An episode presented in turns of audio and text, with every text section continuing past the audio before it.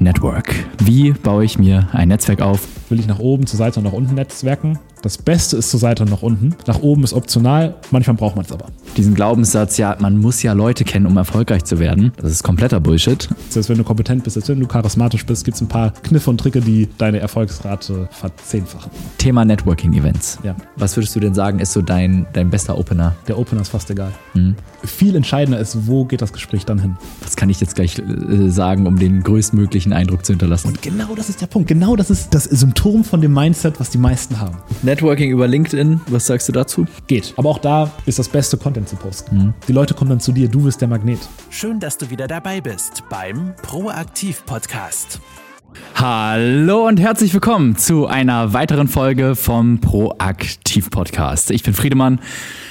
Zu meiner Linken sitzt der gute Florian. Schön, dass ihr wieder eingeschaltet habt. Heute geht es um ein Thema, mega spannend, und zwar Network. Wie baue ich mir ein Netzwerk auf? Wofür brauche ich das überhaupt? Und ja, ich würde sagen, wir schießen vielleicht direkt los mit einer Frage. Florian, wofür brauche ich eigentlich ein Netzwerk? Den Satz, Your Network is your net worth. Also Net Worth ist, wenn man von Net Worth spricht, fragt man eigentlich, wenn ich frage, wie viel Net Worth hat Friedemann, redet man eigentlich davon, wie viel 100 Geld? Millionen. 100 Millionen, okay. Ähm, und davon ist, da ist alles gemeint. Da ist liquides Geld gemeint, aber auch wenn du eine Firma hast, die 50 Millionen wert ist, ist die da auch mit drin. So, jetzt gibt es aber den Ausdruck, your network is your net worth. Und was der sagt, ist, dass den wahren Wert, den du hast, die wahre Wertschöpfungsmöglichkeit, so verstehe ich das auch, ist nicht nur das Geld, was du hast, sondern vor allem die Person, die du kennst. Und letztendlich Geld ist mehr oder weniger fast die Commodity. Geld ist das, was jeder kriegen kann, was fast noch schwerer ist, sind Leute zu kennen. Und das kann in verschiedenen Situationen helfen. Wenn du, äh, also selbst sogar wenn du irgendwie in Probleme kommst mit dem Rechtsstaat, kann es vielleicht helfen, die eine oder andere Person zu kennen, damit, nicht damit du etwas, für etwas nicht bestraft wirst, was du vielleicht nicht, was du, was du getan hast, sondern einfach, dass du für deine Rechte besser einstehen kannst. Und in Deutschland passt es eh, aber trotzdem hilft es. Es hilft dir zum Beispiel, den Polizeichef zu kennen, wenn es eigentlich darum geht, ob du deinen Führerschein verlieren solltest oder nicht. Und gleichzeitig hilft es aber im Business auch wahnsinnig viel, wenn du Leute kennst, weil die krassen Businesshebel stehen nicht im Internet. Die haben irgendwelche anderen Leute, die auf einer gleichen Reise wie du waren oder sind, schon gemacht und die verraten sie dir. Die krassen Businesshebel stehen auf Servietten und auf Bierdeckeln. Beim Abendessen mit anderen Leuten. Genau. Genau. Und natürlich ist Netzwerken aber nicht der Schlüssel zum Erfolg, weil es bringt nichts, die ganze Zeit zu netzwerken, aber nichts anderes zu machen. Und eigentlich kann man sich Netzwerken so vorstellen, du, es erfordert immer Arbeit und du kannst aber entscheiden, auf welcher Seite du die Arbeit verrichtest. Und die meisten sagen ja, Netzwerken, hm, das ist ja so Networking, ich mache nichts, ich laber nur viel rum. Und das stimmt auch, aber es gibt auch eine andere Art von Netzwerken. Und zwar, du kannst entweder ein Gravitationszentrum sein, wo jeder mit dir netzwerken möchte. Oder du bist ein abstoßender Magnet und du musst beim Netzwerken richtig viel Arbeit reinstecken, damit die Leute mit dir reden. Und je nachdem, wofür du dich entscheidest, musst du Arbeit verrichten, aber an anderen Stellen. Wenn du ein Gravitationszentrum werden möchtest, musst du deine Kompetenz verbessern. Du musst auf der Veranstaltung, auf der du bist, vielleicht Speaker sein. Du musst Content im Internet gepostet haben, sodass Leute wissen, wer du bist und dann von alleine zu dir kommen. Wenn du das aber alles nicht hast und einfach nur netzwerken möchtest um des Netzwerk Willens, dann musst du Arbeit reinstecken beim Netzwerken. Dann brauchst du irgendwelche Netzwerk-Hacks. Wie kann ich machen, dass diese Person mich mag? Ah, ich wiederhole ihren Namen, was auch immer. Solche Sachen. Und das also das wäre ja eigentlich schon der erste Hack, sei Speaker. Genau. Oder sei, hab Content und sei bekannt, sodass Leute dich äh, an, ansprechen können. Dann ist wahrscheinlich die Experience auf einer Networking-Veranstaltung eine ganz andere Erfahrung, als wenn man da ankommt, als keiner kennt dich und du ja, kommst da einfach nur an, um zu netzwerken. Oder du weißt mhm. was, was andere nicht wissen. Ne, irgendwie vielleicht, ja. wenn ich auf einer Immobilienveranstaltung mhm. bin, jeder weiß was von Immobilien, aber keiner kennt sich mit Bitcoin aus. Dann stehe ich doch vielleicht ein bisschen anders da. Allerdings muss ich das jedem kommunizieren. Am besten tue ich es, indem ich auf einer Immobilienveranstaltung über Bitcoin rede und dann kommen sie alle zu mir. Und vielleicht dann auch das Thema die Rolle von Bitcoin im Immobilienbusiness genau. und nicht einfach nur über Bitcoin laberst exactly. die ganze Zeit, sondern gezielt, was bringt das dieser spezifischen Zielgruppe? Exactly. Und ich glaube, Networking ist oft verpönt, weil man sagt, die Leute können nichts und wollen trotzdem netzwerken. Das kann ich absolut nicht empfehlen. Mach dich so gut wie du kannst und währenddessen Netzwerk vielleicht ein bisschen, aber der Hauptfokus sollte auf dir liegen, auf deinen Fähigkeiten liegen, auf deinem Können liegen, darauf, dass Leute dich sehen und alle Netzwerk-Hacks kommen danach. Trotzdem werden wir in dieser Folge viele Netzwerk-Hacks geben, weil selbst wenn du richtig gut bist, selbst wenn du kompetent bist, selbst wenn du charismatisch bist, gibt es ein paar Kniffe und Tricke, die es einfach angenehmer für beide Seiten machen im Netzwerken und deine Erfolgsrate verzehnfachen, Mhm. mindestens. Geil. Ich sehe es wie du. Wenn du ein, ein solides Netzwerk hast, dann kann dir das Zugänge erleichtern, es kann dich aus holprigen Situationen rausholen und es kann dir auch oft einfach weiterhelfen. Beispielsweise, ich habe neulich eine, oder jetzt vor drei Monaten mittlerweile schon, eine neue Marketingstrategie, Marketingkampagne für unsere Firma begonnen auszuarbeiten. Und da brauchte ich Zugang zu großen Firmen, weil ich die für mein, äh, als meine Partner gewinnen wollte. Und natürlich kannst du die einfach so über deren Kontaktformular äh, kontaktieren, aber umso besser natürlich, wenn du irgendeine Schlüsselposition persönlich kennst und vielleicht sogar mit der befreundet bist oder diese Person ähm, ein äh, gutes Bild von dir hat, weil sie dich vielleicht mal irgendwo reden gesehen hat oder ja, du sonst irgendwie einen guten Eindruck bei der Person hinterlassen hast. Und in dem Fall war es tatsächlich super hilfreich, dass ich diese Person kannte. Und ich hatte dadurch direkt Zugang und auch direkt Zusage für die Kooperation mit dieser Firma. Würde ich jetzt sagen, du brauchst ein Netzwerk dafür. Da gibt's ja oft so draußen äh, in der Welt diesen Glaubenssatz, ja, man muss ja Leute kennen, um erfolgreich zu werden.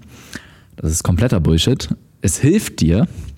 Erstmal, du kannst natürlich dein Netzwerk selber aufbauen, das hast du selber in der Hand, wenn du kennenlernst und wen du kennst, du kannst es natürlich nicht direkt kontrollieren, aber du kannst kontrollieren, wirst du jemand, der oft mit Leuten ins Gespräch kommt, wirst du jemand, der zu Netzwerkevents hingeht, ähm, präsentierst du dich vor der breiten Masse, sodass Leute überhaupt die Möglichkeit haben, dich kennenzulernen, mit dir in Kontakt zu kommen. Das hast du in der Hand. Und das Zweite, was man auch in der Hand hat, wenn man gar kein Netzwerk hat, ähm, in so einem Fall beispielsweise, so habe ich dann, ich habe nicht alle Partner so kennengelernt oder so angesprochen. Ich habe viel effektiver noch, viel, äh, viel entscheidender war, dass ich vor allem gute Vertriebsskills habe und auf die Art und Weise ähm, die, die anderen Firmen kontaktiert habe, dann nicht ganz standardmäßig über das, ähm, über das Formular, sondern auf eine sehr effektive Art und Weise, ist ein kleiner Hack, würde ich also ich will es sehr gerne mit allen teilen, aber ich glaube, das, ich glaube, es wäre nicht smart, das hier in der Folge zu teilen. Ich glaube, wir haben jetzt neuerdings den Proaktiv-Letter und ich glaube, ich werde darüber ein Letter schreiben. Also ich werde ein Letter darüber schreiben, wie erreicht man, wenn man Schlüsselpositionen braucht, wenn man eine Schlüsselposition aus irgendeiner Firma braucht, wie erreicht man diese Person extrem direkt, extrem präzise und effektiv. Und genau, da mache ich ein Letter drüber, weil das, das soll wirklich nicht die breite Masse wissen, aber für die Leute, die es wirklich interessiert und die ähm, ja, sage ich mal, auch damit umgehen können, würde ich das im Okay, Proaktivletter veröffentlichen. Also trag dich ein, proaktivpodcast.de, Link ist, glaube ich, auch in, ist unter der Folge auf jeden Fall. Wenn man sich da einträgt, kommt eh einmal die Woche ein Gedanke von Friedemann oder mir. Und jetzt wohl auch einer zu, wie erreiche ich Schlüsselpersonen. Einen weiteren Vorteil, den ich bei Network sehe, ist das Thema Community. Das hat gar keinen direkten Nutzen von wegen, ich habe jetzt hier einen Business-Kontakt oder so, den ich einsetzen kann, sondern Community ist, finde ich, was sehr Schönes, einfach, dass, dass man sich eingebettet fühlt äh, in seiner Heimat, dass man viele Kontakte hat, man sozial, äh, sozial eingebunden ist und das ist was, was extrem zum Glück einfach zuträglich ist. Und das kann einem Halt geben, man kann sich mit Leuten connecten, die eine Community aufbauen, lokal mit Leuten, die gleichgesinnt sind, gleiche Ziele haben, vielleicht den gleichen Sport machen und so weiter. Und da, ich war mal vor vielen Jahren jetzt mittlerweile in Schweden und habe dort ähm, auf so einer Himbeerfarm als Volontier gearbeitet. Ich habe da kostenlos bei denen auf dieser Farm gelebt und habe dann da ähm, ja denen auf deren Himbeerfarm geholfen und die haben diese Familie, das war ein Ehepaar mit zwei Kindern und die haben nachhaltig Eindruck auf mich hinterlassen, weil die haben so viel für ihre Community gemacht. Die waren beide voll berufstätig und trotzdem noch hat der Mann regelmäßig ein Hindernisparcours auf die Beine gestellt, einfach so ehrenamtlich, kostendeckend mit Spenden finanziert und hat sozusagen die, die gesamte lokale Community, alle Sportbegeisterten haben dann immer bei diesem Hindernisparcours mitgemacht. Ich habe dann auch einmal mitgemacht, das hat richtig Fun gemacht. Dann hat der, ähm, also der war sowieso beruflich auch ähm, Coach ähm, Fitnesstrainer bei der schwedischen, bei dem schwedischen Militär. Und dann hat er auch noch lokal einfach die krassesten Läufer, hat er dann einfach so freiwillig noch trainiert, einmal die Woche.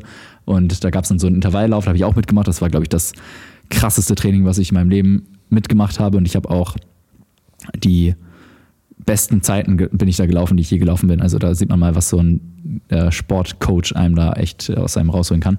Naja, auf jeden Fall, die haben super viel gemacht. Die Frau hat noch äh, Yoga-Stunden angeboten, einfach so für so gegen Spenden so lokal. Dann hat die Frau hat tatsächlich auch noch so einmal im Monat äh, so einen Strandlauf organisiert mit anschließendem Pizzaessen und da waren dann auch immer so 20 Leute aus der Nachbarschaft dabei. Also die haben so viel vor Ort gemacht und waren so eingebunden und man hat einfach gemerkt, auch was die für eine Energie hatten und wie viel Freude die daran hatten und das hat mich echt angesteckt. Und dann habe ich auch angefangen, ähm, bei mir zu Hause in Münster, ähm, also damals habe ich noch nicht in Münster gewohnt, aber jetzt, wo ich da seit zweieinhalb Jahren lebe, habe ich gedacht, ich mache das auch so. Ich möchte auch meine lokalen Communities haben.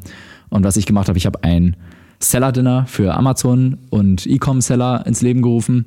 Ich habe ein Afterwork-Meetup generell für alle Leute, die Bock haben, nach der, nach der Arbeit mal ja, zusammen sich in einer Bar oder so zu treffen. Habe ich ein Afterwork-Meetup ins Leben gerufen. Und äh, ja, ich kann nur sagen, das macht richtig Spaß, macht richtig Freude, da Leute zu connecten, ähm, ich gehe auch super gerne zu diesen, zu diesen Veranstaltungen hin. Es gibt, es gibt auch immer mal wieder irgendwelche coolen Veranstaltungen. Und genau, aber ich finde es auch richtig schön, einfach selber so eine Community zu bauen. Und ja, regelmäßig da. Das, also das ist super wenig Aufwand tatsächlich. Es klingt vielleicht ein bisschen wie ein Shiny Object, oh, jetzt muss ich Community Manager sein von irgendwelchen Treffs und irgendwas organisieren. Man kann das super low-key halten. Für mich ist das einfach eine WhatsApp-Gruppe. Ich schreibe da eine Umfrage rein, hey, wann ist das nächste, wann habt ihr Bock auf das nächste Treffen? Ich nehme den Termin, der am meisten gewotet wird und dann trage ich den Kalender ein, rufe kurz bei einem Restaurant an, ähm, reserviere da einen Tisch dann für 10, 20 Leute und dann findet das genauso einfach alle zwei, drei Monate statt. Und ja, ist zero Aufwand, macht richtig viel Spaß und ja, daraus kann sich sehr viel ergeben. Schon der zweite Networking-Trick, werde Veranstalter. Und das heißt nicht, werde Veranstalter von einer riesen Fete, die wahnsinnig aufwendig ist, sondern werde Veranstalter von kleinen Dinners. Werde Veranstalter, und du hast es ja sogar noch auf die Extrem getrieben, werde Veranstalter von Reisen. Hast du ja auch gemacht. Kannst du vielleicht auch kurz von erzählen? Ja, äh, über Workations im Grunde genau. genommen. Da habe ich mittlerweile fünf Workations, glaube ich, angeboten. Und genau, an verschiedene Ziele. Das war immer alles einfach kostendeckend. Ich habe sogar äh, ähm, Einmal habe ich das so gemacht, dass meine Kosten gedeckt waren, aber ansonsten habe ich sogar meine eigenen Kosten auch selber getragen. Also mir ging es da nicht darum, irgendwie Geld zu verdienen, sondern einfach für den Community-Aspekt und eine Reise zusammen zu machen. Ist schon was Fortgeschritteneres, vor allem was die Zeit, den Zeitinvest angeht und die Verantwortung, die man damit trägt. Aber wenn man darauf Lust hat, es ist super, super dankbar. Die Leute wertschätzen das so sehr, wenn man wenn man sich da ins Zeug legt und eine richtige Experience für die ausarbeitet. Wir waren da einmal auf Island und ich habe das komplette Nature-Programm durchge, durchgeplant und durchgeführt. Und genau, wir hatten da ähm, drei Geländewagen, sind da, da rumgefahren und haben alle coolen Orte besucht, sind da rumgewandert, haben da in heißen Quellen, obwohl es geschneit hat, auf dem Schneeberg in der heißen Quelle gebadet und Nordlichter gesehen. Das war richtig cool. Dann war ich einmal in Ägypten mit 15 Leuten und ja, da waren wir dann auf einer Schnorcheltour ähm, mit dem Quatz durch die Wüste, ganz viele Workshops gemacht. Und genau, das Ganze macht natürlich umso mehr Fun, wenn man auch alle gemeinsam so ein gemeinsames Ziel hat und so ein gemeinsames Warum. Also alle bei diesen Reisen ging es immer, das waren immer Unternehmer und immer E-Commerce-Unternehmer größtenteils waren auch Leute mit dabei, die keine E-Com-Firma hatten, aber trotzdem irgendwie was Unternehmerisches gemacht haben. Und genau das verbindet dann natürlich, wenn man dann abends in der Sauna sitzt, dann äh, ja, hat man eigentlich immer was zu reden und es ist immer super inspirierend. Und genau, also das, das ist auch so ein Community-Aspekt, wo einfach so viel Vertrauen geschaffen wird. Und ja, ich, ich glaube, diese Community, die brauchen wir Menschen auch. Also wenn man so die ganze Zeit nur in seinen vier Wänden ist, alleine und nie irgendwie in Kontakt und Eingebundenheit in eine lokale Gruppe oder sowas kommt, dann äh, ist das, glaube ich, nicht so gesund mental. Man kann sich diese Community für die Steigerung der Lebensqualität auch alleine aufbauen, indem du öfters ins gleiche Restaurant gehst und da immer bestellst. Wenn ich in Lübeck gibt so viele Restaurants, wo ich reingehe und sage, ah, schön, dass du wieder da bist. Und dann geben sie mir High Five. Und ah, wieder das gleiche wie sonst oder was anderes dieses Mal. Und immer wenn ich Freunde wo, aus anderen Städte, aus anderen Städten nach Lübeck einlade, wundern die sich immer, wie kennt dich jeder hier? Natürlich kennt mich nicht jeder da, aber ich gehe natürlich nur an die Orte und in die Restaurants, wo mich halt jeder kennt. Und das ist, das ist immer die gleiche Frage, die, die, die, dann kommt. Du hast eine wichtige Sache oder einen, einen Metapunkt umschrieben, den ich super wichtig finde. Und zwar denkt man beim Networken als allererstes ja daran, wie kann ich mit Milliardären und Millionären reden? Wie komme ich an Leute, an die ich sonst nicht rankomme? Und darum wird es auch gleich gehen. Aber das ist super aufwendig und man weiß auch nicht, wohin das führt. Was man aber stattdessen immer und die ganze Zeit machen kann, ist, man kann zur Seite und nach unten networken. Und du hast es Community genannt, weil zur Seite und nach unten fühlt sich weniger an wie Networken, sondern mehr wie Community. Und damit baut man sich A, zur Seite baust du dir deine Tribe auf, deine, deine äh, Springer, Läufer und Türme auf dem Schachbrett, die mit dir zusammen äh, die Welt erobern. Und du bist dann auch gleichzeitig deren Springerläufer. Du bist deren und, Springerläufer äh, oder Turm. Und Turm, genau. Mm, so, das baust du dir auf, wenn du zur Seite networks. Dafür sind solche Dinners hervorragend, dafür sind solche Reisen hervorragend. Und wenn ich mich dran, richtig dran erinnere, bei solchen Events sind ja auch immer so Leute, die auf einem ähnlichen Level sind. Klar, der eine ist besser, der andere ist weniger erfolgreich jetzt schon, aber es ist alles irgendwie eine, ein, eine Gruppe. Und dann kannst du aber auch nach unten networken, was du ja auch gemacht hast sogar, ne, bei manchen Reisen. Und was ich auch gerne mache, und zwar letztens habe ich mit einem 14-jährigen Fan telefoniert, weil der hat mir einen dreiseitigen Businessplan geschickt wie er eine Folge von uns gehört hat, darauf eine Business-Idee hatte und er wollte mit mir die Business-Idee besprechen und deswegen hat er mir den Plan geschickt. Dann dachte ich mir, scheiße, Alter, der Typ ist ja richtig am, am Ballen. Habe mit ihm telefoniert und während des Telefonats war ich so beeindruckt von ihm, dass ich mir dachte, schlau, dass ich jetzt mit ihm rede, weil in 10 Jahren oder in 20 Jahren ist er einer von den Leuten, wozu dir mal nach oben netzwerken könnte vielleicht.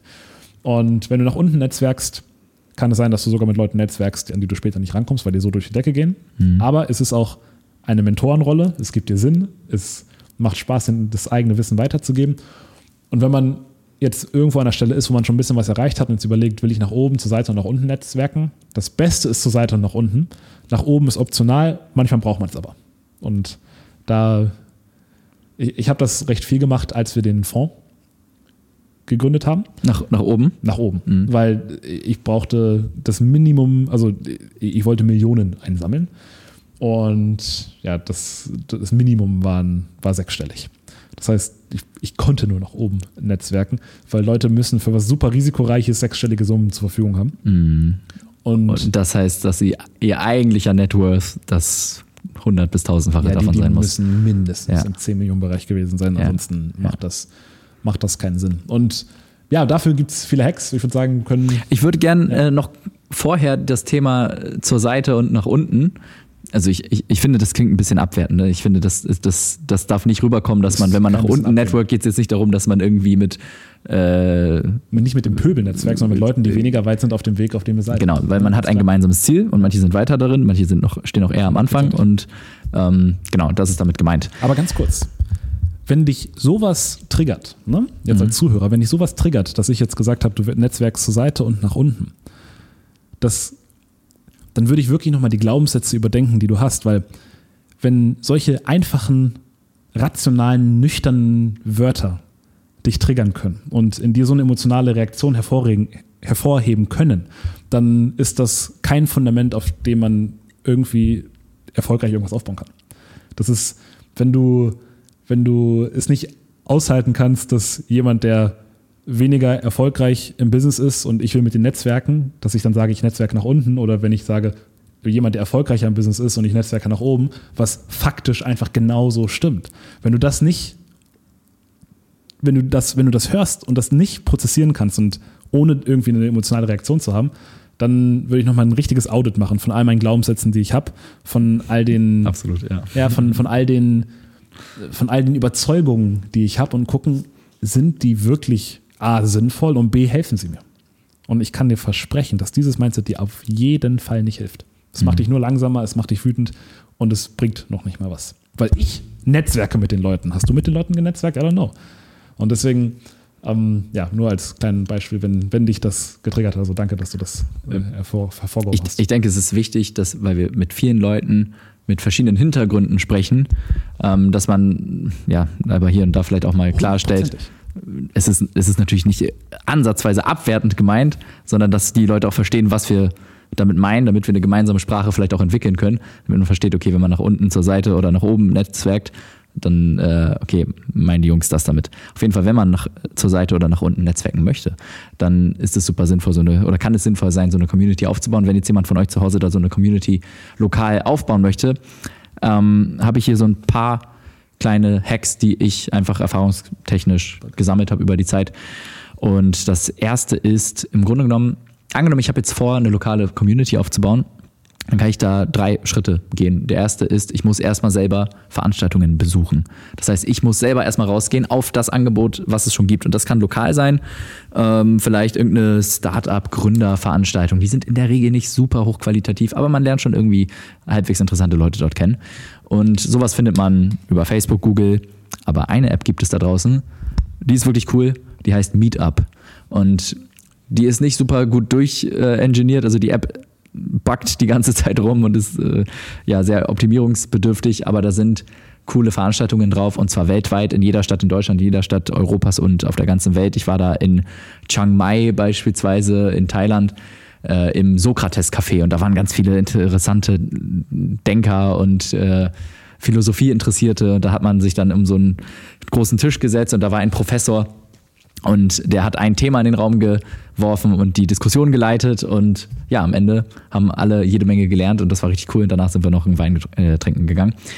Und ähm, genau, sowas gibt es zum Beispiel auf, auf äh, meetup.com oder Meetup die App. Dann gibt es da so Cashflow-Abende. Das ist dieses Spiel von Robert Kiyosaki. Das habe ich noch nie gespielt, aber soll ganz cool sein. Und da trifft man auf jeden Fall auch erfolgsorientierte Leute. 12 Minute Me gibt es. Da hat jeder, also da kann man sich als Speaker anmelden, wenn man irgendeine interessante, coole Idee hat. Und dann hat man zwölf Minuten Zeit, um das zu pitchen und bekommt dann Feedback oder es gibt noch eine Fragerunde und so. Also das ist auch sehr cool. Und genau, dann gibt es jede Menge Workshops dort, E-Com, Stammtische. Genau, also Meetup kann ich sehr empfehlen. Das andere, was ich empfehlen kann, was man besuchen kann, sind Networking-Events natürlich. Dazu hast du natürlich später auch noch mal haufenweise zu erzählen. Und bezahlte Communities. Das wird unterschätzt. Ich glaube, da ist die Hemmschwelle recht hoch bei vielen zu sagen, oh, jetzt muss ich dafür bezahlen, um Leute kennenzulernen. Hä, das ist doch irgendwie komisch. Aber wofür bezahlst du eigentlich? Du bezahlst für die Vorauswahl dieser Leute. Weil geh mal auf irgendeine random Netzwerkveranstaltung wie oder irgendein Startup-Event, ja, da findet man coole Leute, aber du musst dich schon, du musst dich schon durchwühlen, bis du die Leute findest, die du wirklich interessant findest. Allerdings, wenn wir sind zum Beispiel bei den AMZ Hackers, also den Amazon-Hackern sozusagen, weil wir ganz viel Umsatz über Amazon machen. Und in dieser Gruppe sind nur Leute, die Profi-Online-Händler sind, die das Vollzeit machen. Das Ganze ist nach Umsatzstufen sortiert. Das heißt, du weißt auch, okay, du zahlst jetzt monatlich in diesen Beitrag, aber du bekommst präselektiert auch wirklich nur hochqualitative Kontakte, die verstehen, was du tust, die die gleichen äh, Erfahrungen gemacht haben und auf einer ähnlichen Trajektorie sind, sich für das Gleiche interessieren und da wirklich auch voll drin investiert sind. Und die haben tatsächliche Insights, die haben echtes Know-how, die haben ähm, echte Erfahrungswerte und mit denen kann man sich dann austauschen. Das sind echt wertvolle Kontakte. Das heißt, das Geld, was man in solche bezahlte Communities reinsteckt, und das gibt es ja im Investment, in Immobilien, äh, alle möglichen Businessbereiche und äh, es gibt ja auch Fitness, solche Fitness-Communities und so. Also in allen, allen möglichen Bereichen gibt es das und meines Erachtens nach, wenn man wirklich brennt für das Thema, dann lohnt sich so eine Community auf jeden Fall. Einfach nur das abzuschließen und dann totes Mitglied zu sein, da mitzuschwimmen, das bringt überhaupt nichts, das sollte man sein lassen. Ähm, aber wenn man sowieso dieses Thema richtig interessant findet und sich da connecten möchte, bei solchen bezahlten Communities, da findet man die anderen Leute, die auch eben ebenso ähm, committed sind. Die haben ja auch Ja. ebenso wie du bezahlt. Genau, die haben ebenso wie du bezahlt. Also diese Schwelle, die sind sie äh, gemeinsam gegangen. So, das heißt, der nächste Punkt ist dann diese, also zuerst äh, besucht man diese Veranstaltungen oder Communities und so weiter, das, was es schon gibt. Dort connectet man sich jetzt mit den Leuten. Dazu hast du auch jede Menge Tipps später. Ich habe auch noch ein paar coole Sachen aufgeschrieben, wie man das am besten macht und die Leute dort sozusagen einsammelt und dann baut man entsprechend selber seinen lokalen Stammtisch daraus. Und das kann was sein von wegen Afterwork Meetup oder Seller Dinner, wie ich es gemacht habe. Oder beispielsweise, man interessiert sich jetzt für, wie werde ich finanziell frei? Dann machst du einfach den Financial Freedom Stammtisch Münster. oder du liebst Reisen. Dann, äh, und du möchtest dich mit anderen Leuten äh, connecten, dann nennst du das das Travel Junkies Meetup oder ähm, das, das Van Explorer äh, Meetup Lübeck oder so. Oder ihr liebt alle Surfen, Kitesurfen und so weiter. Ähm, und dann, ja, überlegst du dir irgendeinen, irgendeinen adäquaten Namen dazu. Und lebst, äh, rufst dann einfach einen Stammtisch auf die Art und Weise ins Leben. Am Anfang wird Ja. er sicherlich klein sein, oder? Er wird am Anfang klein sein, aber in der, äh, also das, das war, fand ich, noch nie ein Problem. Ich habe auch Treffen gehabt, wo wir nur zu viert waren und es sind aber immer tolle Gespräche und immer ein wertvoller Abend gewesen. Manchmal ist es sogar so, wenn es zu viele Leute sind, dann verliert man sich in Organisationskram äh, und es wird ein bisschen unübersichtlich und laut und so und diffus und man möchte mit dem reden und dem und dem und dem und kann sich dann nie in eine tiefe Konversation reinstürzen. Und genau, deswegen Keine Angst auch davor haben. keine Angst davor haben, wenn es klein ist und so. Auch wenn nur eine Person kommt, ey, ist doch geil. Da hast du einen äh, schönen, interessanten Abend zu zweit. Genau, und der letzte Schritt, den man noch, noch machen kann, man hat jetzt, man ist selber auf Veranstaltungen gegangen, hat dort die Leute eingesammelt, hat selber seinen Stammtisch gegründet und hat das Ganze jetzt vielleicht noch geschlossen in so einer WhatsApp-Gruppe. Was man jetzt noch machen kann, ist ähm, selber bei Meetup, bei Facebook oder so eine öffentliche Veranstaltung machen, einfach um vielleicht noch mehr Leute hinzuzufügen. Wenn da draußen noch Leute sind, die sich dafür interessieren, dann ja, können die dich finden. Muss man nicht machen, aber ist noch ein optionaler Weg, um das dann ein bisschen auszuweiten. Wir haben manche Zuhörer, die auch im Studium sind. Und im Studium kann man all die Sachen, die du gesagt hast, perfekt umsetzen. Eine andere Sache, die du auch noch gut machen kannst, ist Vereinen beitreten. Zum Beispiel in München war ich bei Academy Consult, als ich damals studiert habe. Und da netzwerkst du quasi fast immer mit den gleichen Leuten, weil du netzwerkst nicht, das ist einfach ein Verein und ihr seid alle zusammen in einem Verein und es sind vielleicht 90 Mitglieder. Aber erstens verlassen viele Leute den Verein und es kommen viele Leute nach. Jedes Semester 20 Leute. Die sind alle präselektiert auf Begeisterungsfähigkeit, Spaß am Lernen, Spaß an der Arbeit. Und das hat den Vorteil, dass du da über und man macht Fahrten zusammen, man macht, man arbeitet zusammen, man hat Spaß zusammen, man äh, geht außerhalb des, der Arbeit auch zusammen. Die gehen zusammen auf die Wiesen, die ja jetzt neulich waren.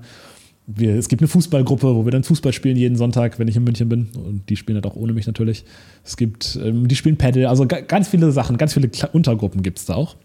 Und das führt dazu, dass wenn du dann aus dem Studium raus bist und jeder seinen Weg geht, aber ihr natürlich noch im Kontakt seid, dass du nicht nur die als Netzwerk hast, sondern weil du sie so gut kennst, hast du auch Netzwerk auf deren Netzwerk. Also die Leute kennen ja auch ganz viele Leute, aber weil ihr euch so gut kennt, weil ihr zwei Jahre lang zusammen im gleichen Verein wart und viele Sachen zusammen gemacht habt, kennst du auch die Leute, die die kennen. Beziehungsweise das Intro zu den anderen Leuten ist super, super einfach. Und das ist ein schönes Investment, stellt sich später heraus, aber auch wenn du das Investments vergisst, ist es auch einfach super viel Spaß, sowas zu machen. Aber es hat auch den positiven Effekt, dass es ein schönes Investment ist. In dem Sinne, äh, dass, in dem Sinne, dass es dir dann karrieretechnisch Wunderbar. oder in deinem Business oder generell Und auch tatsächlich kann. ne? auch ein Ja. Mhm. Investment in deine Zufriedenheit. Weil es einfach geil, so begeisterungsfähige Freunde zu haben in München. Ich lieb's einfach. Ich hatte letztens zwei davon in, in, in Lübeck und das war einfach wieder richtig schön. Ja. Dazu kam auch die Idee zu meinem Proaktivletter, wie man, wie man Freundschaften aufbaut. Ich glaube, der kommt erst in drei Tagen. Ja, genau. Mhm. Deswegen, ja. Cool. Ja, mega. Also ich, ich würde dieses Thema auch, also klar, wir sind alle immer super business-driven und was ist der Economic Value dahinter?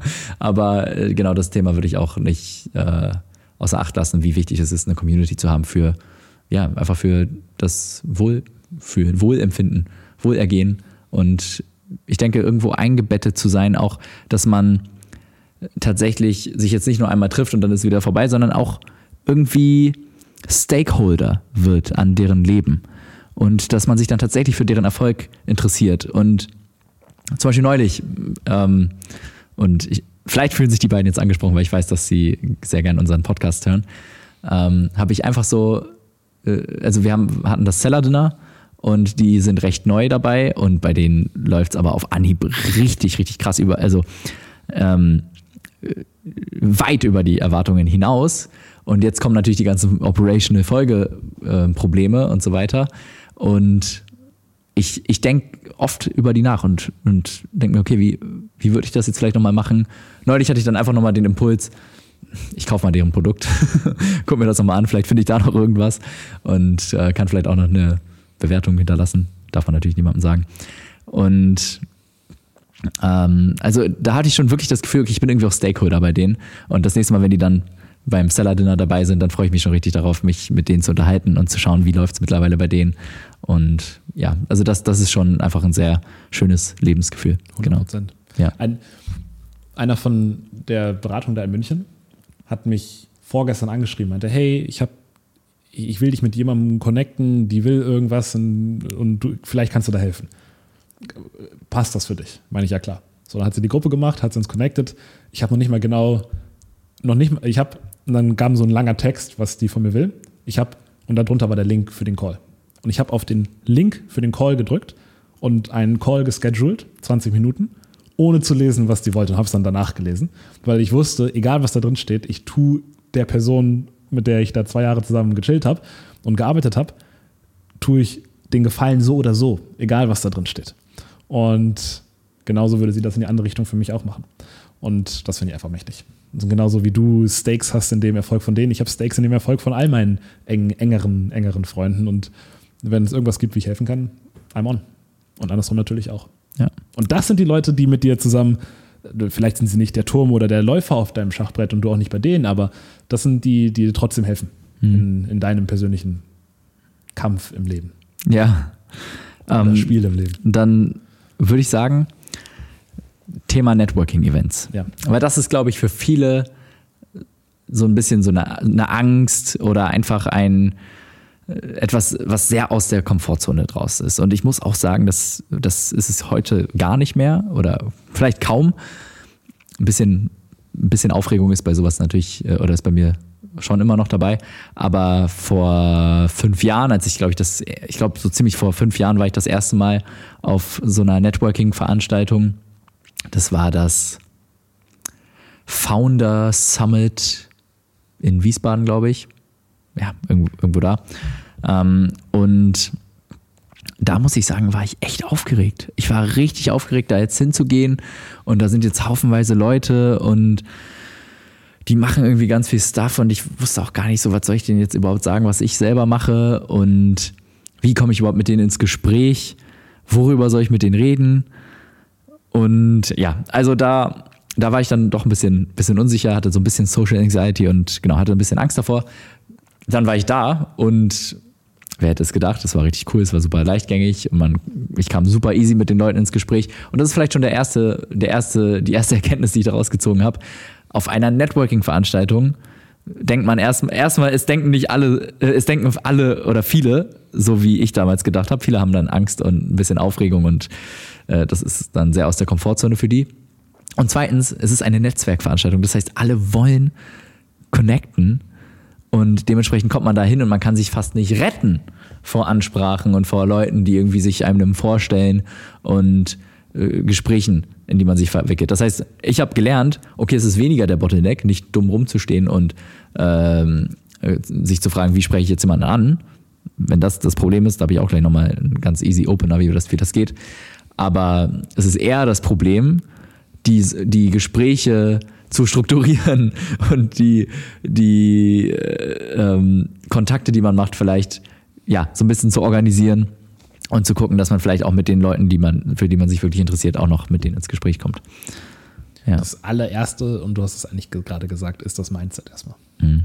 Und das Mindset generell im Leben zählt auch für Netzwerkveranstaltungen. Und zwar, wenn du alleine bist, fokussierst du dich auf dich.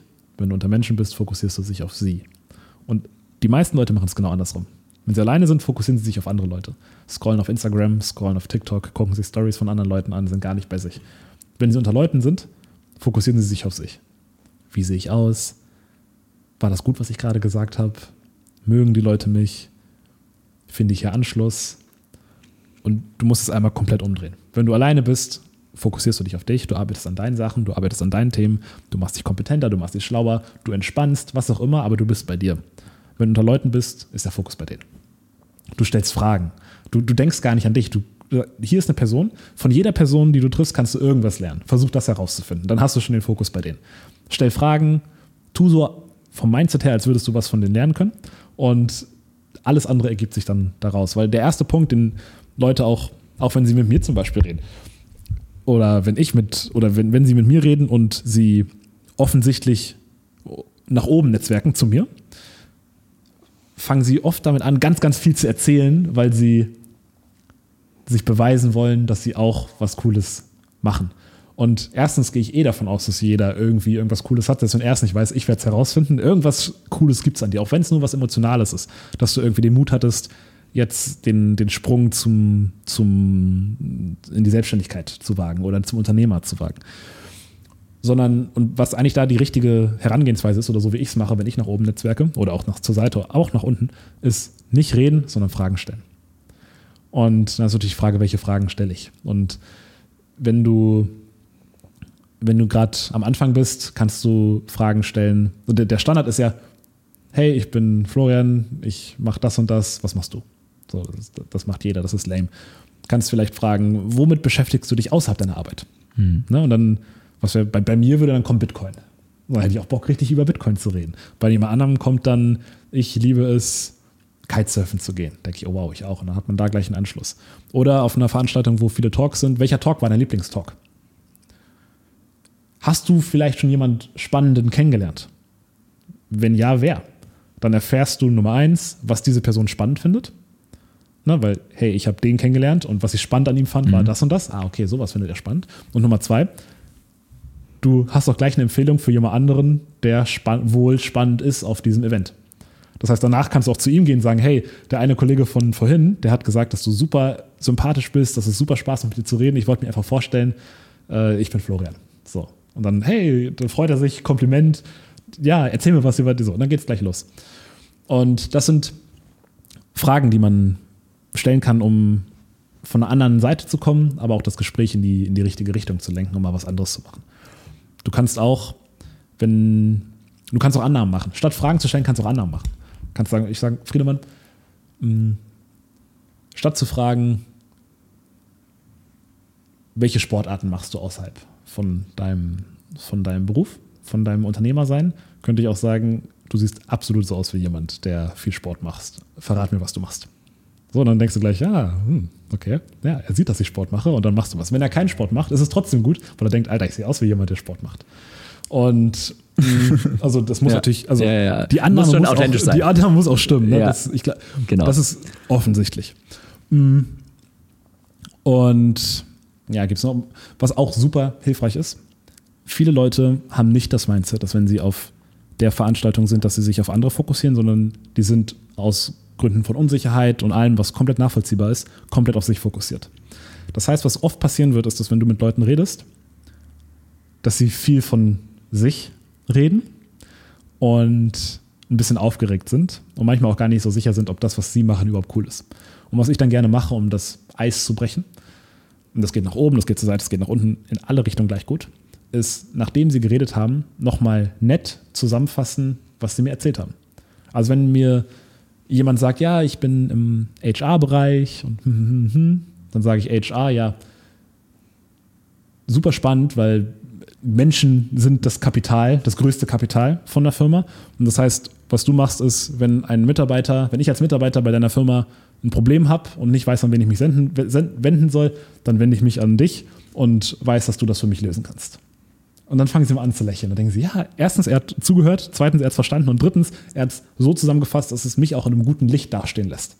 Und das finde ich einfach nett und das finde ich, es ist nicht manipulativ, sondern es ist einfach nur nett und hilft der anderen Person so ein bisschen aus sich herauszukommen mhm. und eine entspannte Atmosphäre. Und führt auch dazu, dass man selber wirklich zuhört, anstatt während die Person redet, dass man selber die, sich die ganze Zeit überlegt, was kann ich jetzt gleich äh, sagen, um den größtmöglichen Eindruck zu hinterlassen. Und genau das ist der Punkt. Genau das ist das Symptom von dem Mindset, was die meisten haben.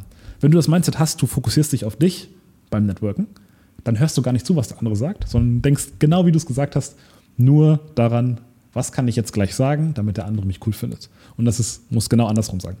Es muss sein, was kann ich, wie, welche Fragen kann ich stellen, um noch mehr von der anderen Person zu erfahren? Und dann mhm. läuft das wie geschnitten Brot.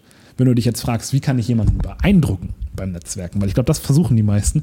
Ich will was sagen, um zu beeindrucken. Der größte Fehler, den die Leute, meisten Leute machen, ist, wie du es gesagt hast, sie beeindrucken, sie versuchen beim Netzwerken zu beeindrucken, indem sie viel erzählen. Aber du beeindruckst, indem du schlaue Fragen stellst und in die Fragen deine Kompetenz verpackst.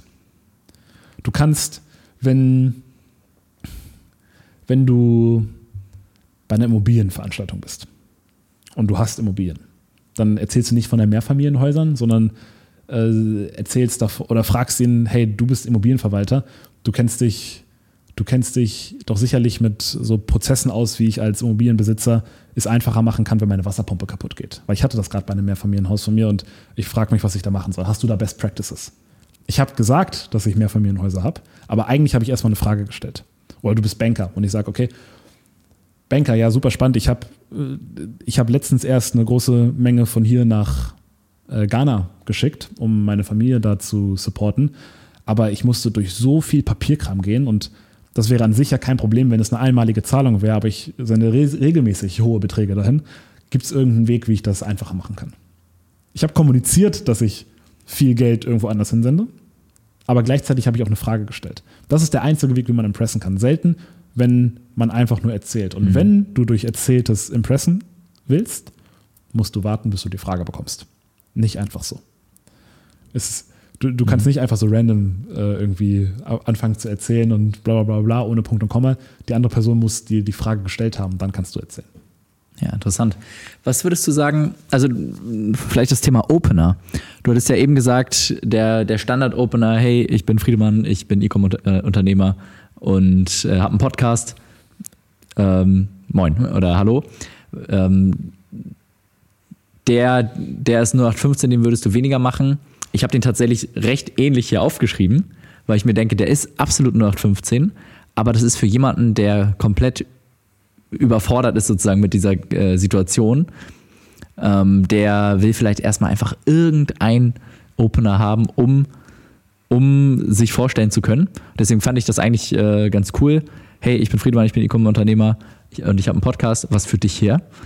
Ähm, also einfach kurz einmal zu erzählen, was man selber macht und dann zu fragen, was führt dich her oder was machst du, ähm, ist zumindest ganz basic, ganz easy, um das Eis zu brechen. Und was würdest du jetzt sagen? Was ist, also ne, ich, ich kann gut netzwerken, ich äh, gehe gerne auf Netzwerkevents mittlerweile und habe da, hab da keine Probleme damit, aber ich würde trotzdem sagen, du hast äh, alleine mit der Fondsgeschichte hast du ja bestimmt drei, vier Mal so viel äh, Networking Experience gesammelt. Was würdest du denn sagen, ist so dein, dein bester Opener geworden? Ha, äh, ja, Eine, hast du den überhaupt? Ja, was du sagst, ist vollkommen richtig, weil meine Erfahrung zeigt, der Opener ist fast egal. Mhm. Viel entscheidender ist, wo geht das Gespräch dann hin? Wenn du das sagst, wie du sagst, hey, ich bin Friedemann, ich bin E-Commerce-Unternehmer, ich habe einen Podcast, was für dich hierher? Erstens, das was für dich hierher ist schon fast wieder ein bisschen anders. Das ist nicht, was machst du, sondern was für dich hierher. Mhm. Dann kann der andere entscheiden, was er erzählen möchte. Und dann sagt er, ja, ich bin ich bin Immobilieninvestor und ich bin hier auf der Marketingkonferenz, weil ich mehr, mehr Immobilien kaufen möchte. Jetzt ist die Frage, was du sagst. Der Opener ist fast egal, du hättest alles sagen können. Jetzt ist die Entscheidung, jetzt kommt. Verstehe, jetzt, jetzt kommt der, die intelligente Frage. Genau, jetzt kommen mhm. die intelligenten Fragen. Das ist das, was wir gerade ja.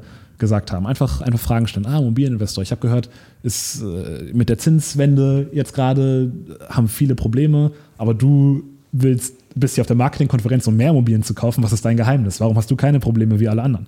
So, und dann erzählt er. Und dann, dann geht's, dann, dann geht's los. Das heißt, das ist die viel wichtigere Frage. Mhm. Ansonsten, wenn du nicht mit dem ankommen möchtest, was du machst oder hast, kannst du auch einfach zu jemandem gehen, in die Augen gucken, die Hand geben, sagen, hey, äh, oder, oder vielleicht nicht die Hand geben, sondern gar nicht so förmlich machen. Du sitzt neben jemandem, guckst ihn einfach an und sagst, Hast du den, haben Sie den Talk, Sie oder du, je nachdem nach Setting, hast du den Talk von Friedemann vorhin über E-Commerce-Unternehmen gehört? Sagt er, ja, den habe ich gehört. Meinst du, wie fandest du den? Es gibt ein paar Sachen, die mir da, die ich, die mir dabei auf, aufgefallen sind und ich interessiere mich dafür, ob das dir auch aufgefallen ist. Ja, ich fand den gut. Ich habe der, vor allem der Punkt über den Marketing-Funnel hat mir gut gefallen, so und dann geht's gleich los. Also so kannst du einfach lässiger das starten, wenn es nicht so ein förmliches Hallo ist, sondern ihr, sitzt, ihr seid bei deiner Theke und äh, sagt, du guckst ihn einfach nur an, ihr habt Augenkontakt und dann fängst du an zu reden. Das geht Mhm. auch ganz gut. Aber wie gesagt, du brauchst überhaupt keine Angst haben, du kannst super gern diesen Opener benutzen, weil die Entscheidung ist, was passiert danach. Ja. Nicht, womit fängst du an. Du hattest vorhin noch gesagt, stell intelligente Fragen und verpack da rein, was du eigentlich tust, mh, anstatt die ganze Zeit von sich selber zu reden. Und ich würde da auch 100% zustimmen. Ich würde nur eine Sache noch hinzufügen. Es ist wichtig, dass man, also ich finde es persönlich wichtig, nach einem, sagen wir mal, 10, 15 Minuten Gespräch, dass mein Gegenüber auch weiß, was ich tue. Also das muss irgendwie rübergekommen sein. Ich kann nicht nur die ganze Zeit nur Fragen, Fragen, Fragen stellen und ihn behandeln und so weiter. Das ist, das ist super nice. Aber irgendwie auf entweder auf diese Art und Weise, indem ich das in eine Frage reinpacke, oder ich erzähle es vielleicht auch einfach kurz einmal straight raus, kurz und knapp auf den Punkt, was ich mache. Weil das ist die, die Quintessenz im, im Grunde genommen. Ich will wissen, was der macht und er muss wissen, was ich mache, damit wir am Ende den Anker irgendwie mental haben und wissen, ah, I know a guy. Dass du möglicherweise der I know a guy Guy sein kannst, wenn er das nächste Mal mit jemandem redet, der weiß ich nicht, eine Million in Bitcoin investieren möchte und jetzt aber jemanden braucht, mit dem er sich einmal, mit dem er einmal seinen Plan durchspricht, dass die Person dann weiß, ah, I know a guy, ich kenne jemanden, der kennt sich super über Bit, mit Bitcoin aus. Oder ähm, genau, dass die Person zumindest mitbekommen hat, ah, das ist ein, jemand, der einen Podcast macht. Und irgendwann, wenn man dann später jemanden nochmal kennenlernt, der auch einen Podcast macht oder man will die connecten oder so, dass diese Connection irgendwie vorhanden ist. Und ja, genau. Ich finde es ich find's ganz cool, dann auch Leuten so ein bisschen was zu zeigen, was man so macht und vielleicht sogar auch bildlich. Also entweder über Stories. Stories sind, finde ich, auch eine Art von Bildern so, sozusagen, weil das mentale Bilder sind, die man dadurch hervorrufen kann und dann kann man vielleicht eine kurze, interessante Geschichte erzählen aus dem Podcast live, zum Beispiel, wie wir angefangen haben, erstmal nur mit Audio, aber irgendwann haben wir dann ähm, festgestellt, es kommt auch immer mehr Vi Video mit rein. Das war dann so eine Entwicklung in der Podcast-Welt. Dann haben wir uns gefragt, hey, wollen wir das nicht auch mal machen? Dann haben wir es ausprobiert. Erst bei mir im Wohnzimmer. Das war ein bisschen holprig, hat irgendwie, war irgendwie auch aufregend, hat aber auch Spaß gemacht. Und dann haben wir gesagt, ja, wir wollen das machen, aber wir wollen es richtig machen im Studio. Und seitdem haben wir hier diese haufenweise coolen Reels und das Growth ging richtig durch die Decke. Also Social Media Marketing hat bei uns richtig gut funktioniert im Grunde genommen mit den Reels und so weiter. Also das ist irgendwie eine Story, dann hat er gleich, gleich eine Idee, was du so machst mit deinem Podcast. Ah, okay. Und irgendwie geht das nach oben. Man muss auch nicht gleich erzählen, wie, also mit irgendwelchen Zahlen angeben oder sowas. Würde ich nie machen, ähm, weil das auch einfach so irrelevant ist. Wenn man selber jetzt irgendjemanden hört, der sagt, ja, ich habe 20 Immobilien oder so, dann denkst du ja, wow, ich will hören, wie bist du da hingekommen? Welche, welchen Kampf hast du da auf dieser, auf der Reise dorthin geführt und welche Entwicklung hast du durchgemacht dorthin? Und dann am Ende will ich, dann frage ich danach, und wie viele Immobilien hast du jetzt? 20, Alter. Wie krass.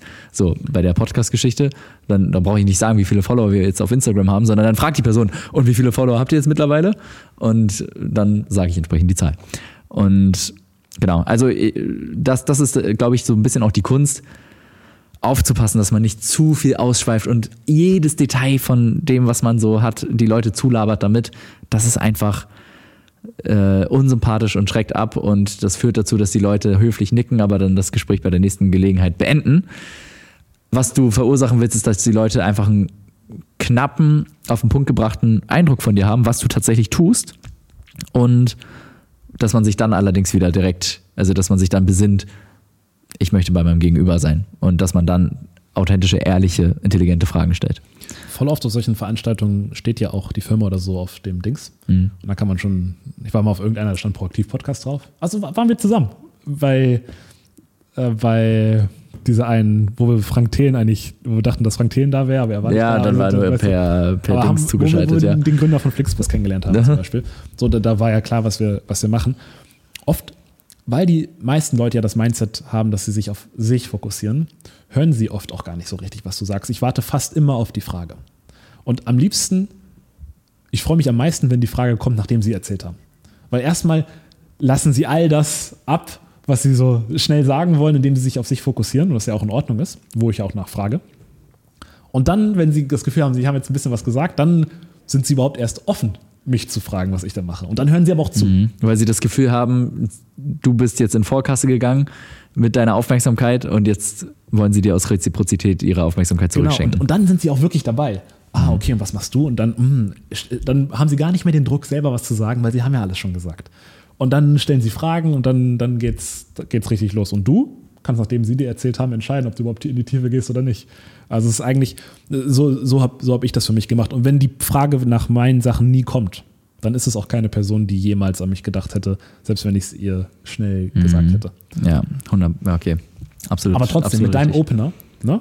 Hey, ich bin Friedemann, ich habe einen Podcast und mache E-Commerce-Unternehmer, was treibt dich hier hin? So, dann stellst du Fragen, dann wissen sie schon, was du machst. Das ist ja eigentlich super, super gut. Und dann irgendwann nach fünf Minuten, wenn die erzählt haben, sagen sie, okay, und du meintest Podcast und E-Commerce-Unterne äh, E-Commerce-Unternehmen. Erzähl mir mal von deinem Podcast. Was, so irgendwie starten so viele im Podcast, aber irgendwie kenne ich auch niemanden, der einen Podcast startet und so, dann geht's gleich los. So, und dann bist du, bist du dran. Aber das Beste beim Networken ist immer erst in Vorkasse gehen. In Vorkasse mit den Fragen gehen, in Vorkasse mit allem gehen und dann schenken sie dir auch die Zeit.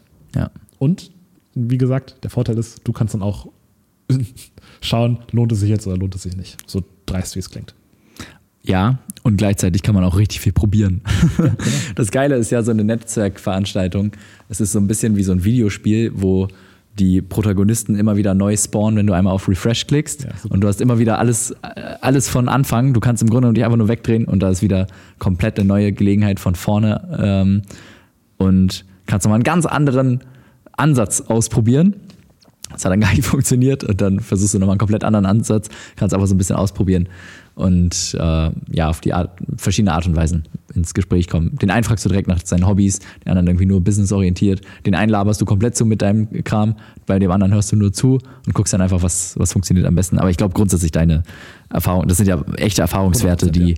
da kann man sich schon viel dran äh, orientieren. Auch echte Erfahrungswerte tatsächlich nach vielen Tests. Mhm. Ne, viele, gut, es war ja auch Tests in Amerika und in Deutschland, also so vielleicht manchmal auch Cross-Culture. Ja. Aber Du warst immer allein auf einer Netzwerkveranstaltung, oder? Würdest du das empfehlen? Würdest du sagen, es ist besser, alleine hinzugehen oder mit seinem Best Buddy? besser alleine. Warum? Weil dann bist du gezwungen, mit Leuten zu reden. Mhm. Und oder du gehst mit deinem Best Buddy und ihr teilt euch vielleicht auf und redet dann unabhängig mit Leuten. Und wenn dann jemand jemand spannenden, coolen, netten gefunden hat, kann er ihn zum Zusammenführen. Mhm.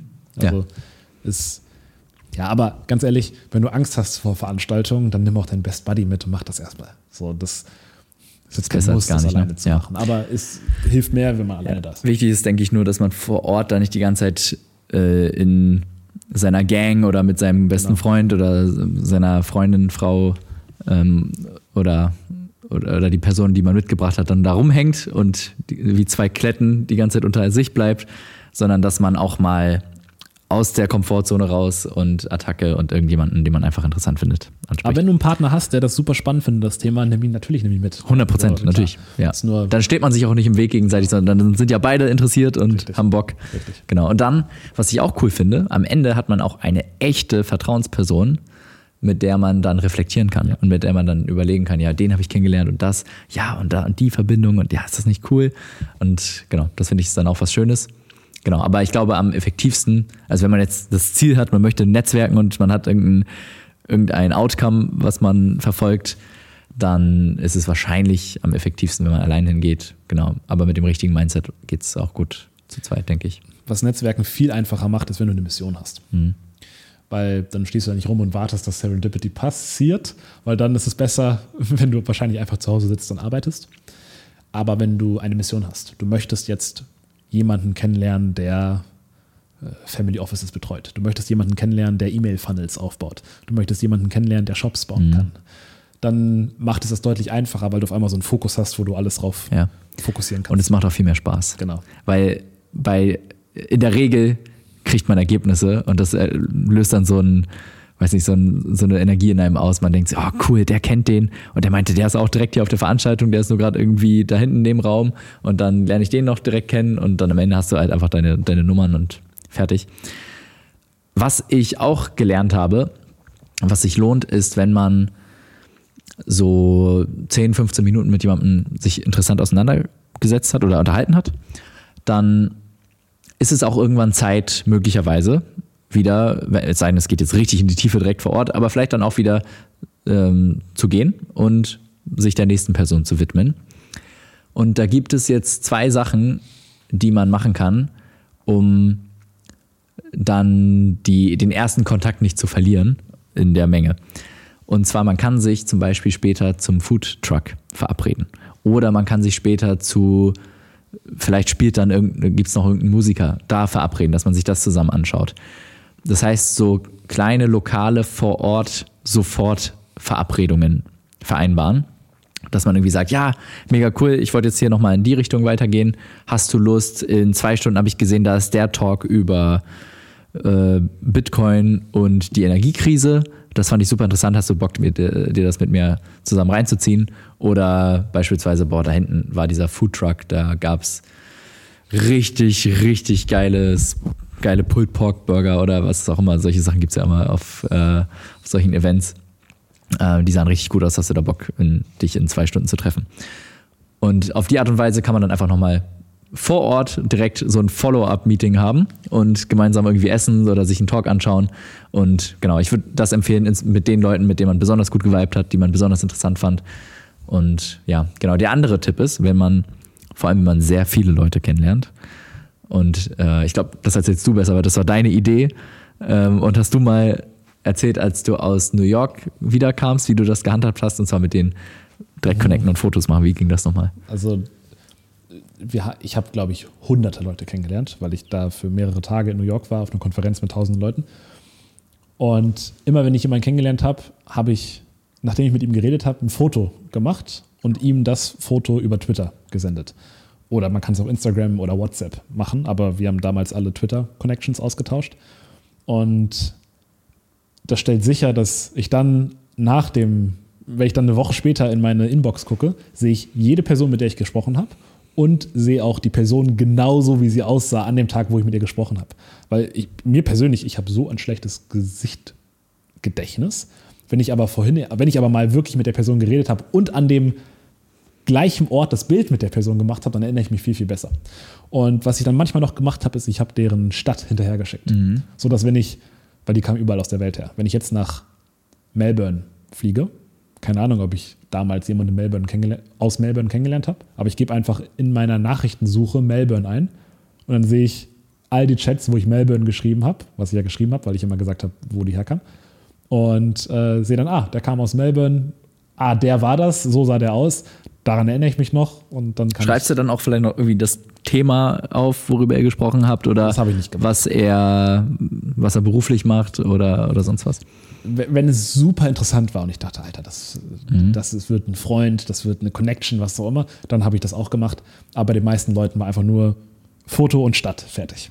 So, ja. weil, weil du halt ja. die Masse hast. Das, das kann man vielleicht nochmal hinzufügen, weil ich erinnere mich dann oft auch nicht mehr so richtig, worüber habe ich mit dem nochmal geredet, dass man einfach noch, noch mal kurz das Thema in den Chat mit reinschreibt. Aber dann wissen es auch beide. Mhm. Dann weiß er auch, ach ja, das war ja der German Guy, mit dem habe ich äh, darüber gesprochen. Ah ja, cool, interessant. Und auch wenn du ja. erst 20 Jahre später schreibt, oder 20 ist ein bisschen übertrieben, auch wenn du zwei Jahre später schreibt, dann sieht er, ah, der war das. Ja, ja, ja, ja, I know, I know, mhm. cool.